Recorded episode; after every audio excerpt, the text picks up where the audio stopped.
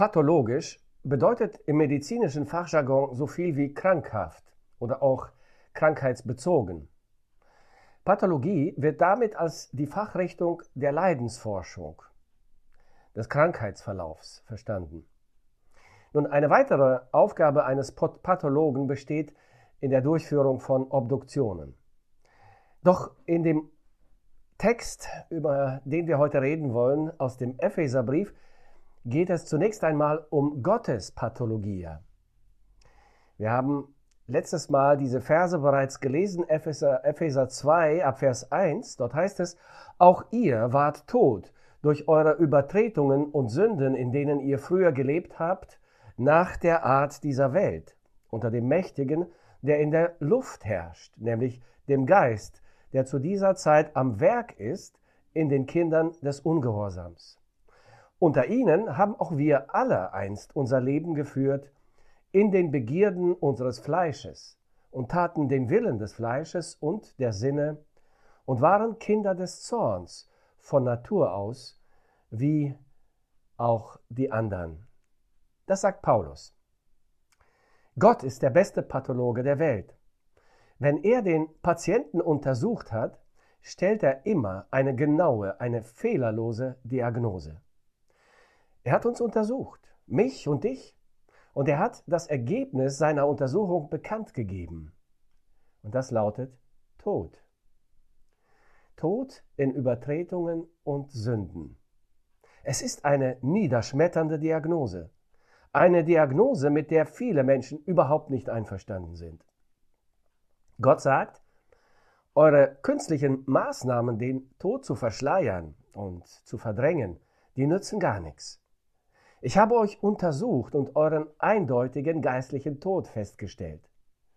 Gott als Pathologe hat dem Patienten also den Todesschein ausgestellt und damit ist der Tod amtlich geworden.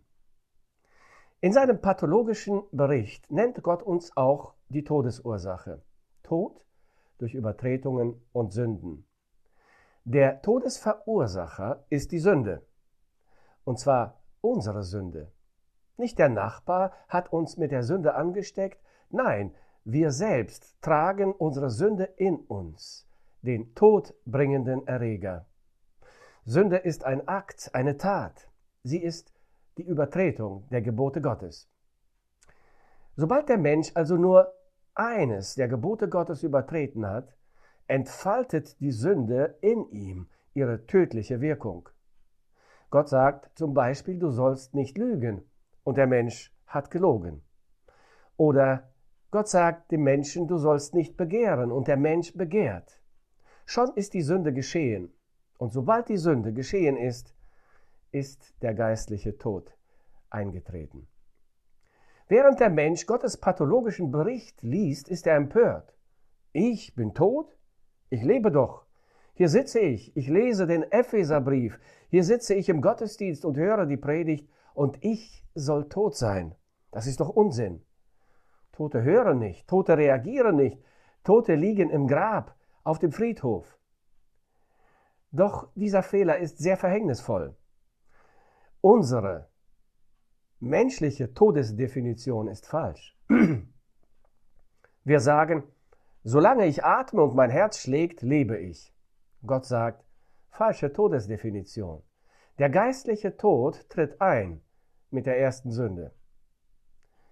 Der geistlich tote Mensch, dessen Herz ja noch schlägt und dessen Lungen ja noch atmen und dessen Gehirn ja noch funktioniert, zumindest eine Zeit lang, konsumiert die, Sünde, solange er kann, solange er atmet und sein Herz schlägt, bis zu seiner Beerdigung. Ein berühmter französischer Sänger hat es treffend auf den Punkt gebracht.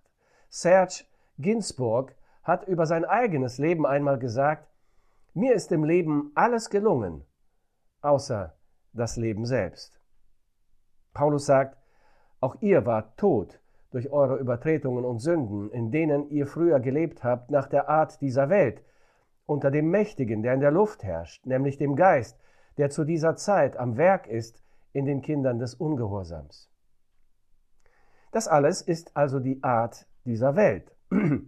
Das heißt im Klartext gesprochen, diese Welt ist ein riesiges Leichenschauhaus, in dem sich geistlich tote Menschen im geistlichen Verwesungsprozess befinden und nur auf die Bestattung des Leibes, auf Gottes Zorn und auf Gottes Gericht warten.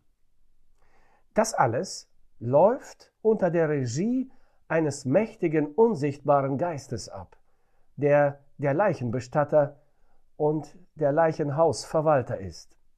Paulus sagt, das ist der Satan, der Teufel, der Fürst dieser Welt, der in der unsichtbaren, geistigen Welt über die Toten herrscht und den Verwesungsprozess begünstigt und beschleunigt. Gottes Pathologie ist tatsächlich wenig schmeichelhaft, aber zutreffend und präzise. Es ist eher eine Leichenautopsie. Nach einer Autopsie steht die Todesursache fest und der Bestatter kommt, um die Leiche für die Beerdigung abzuholen.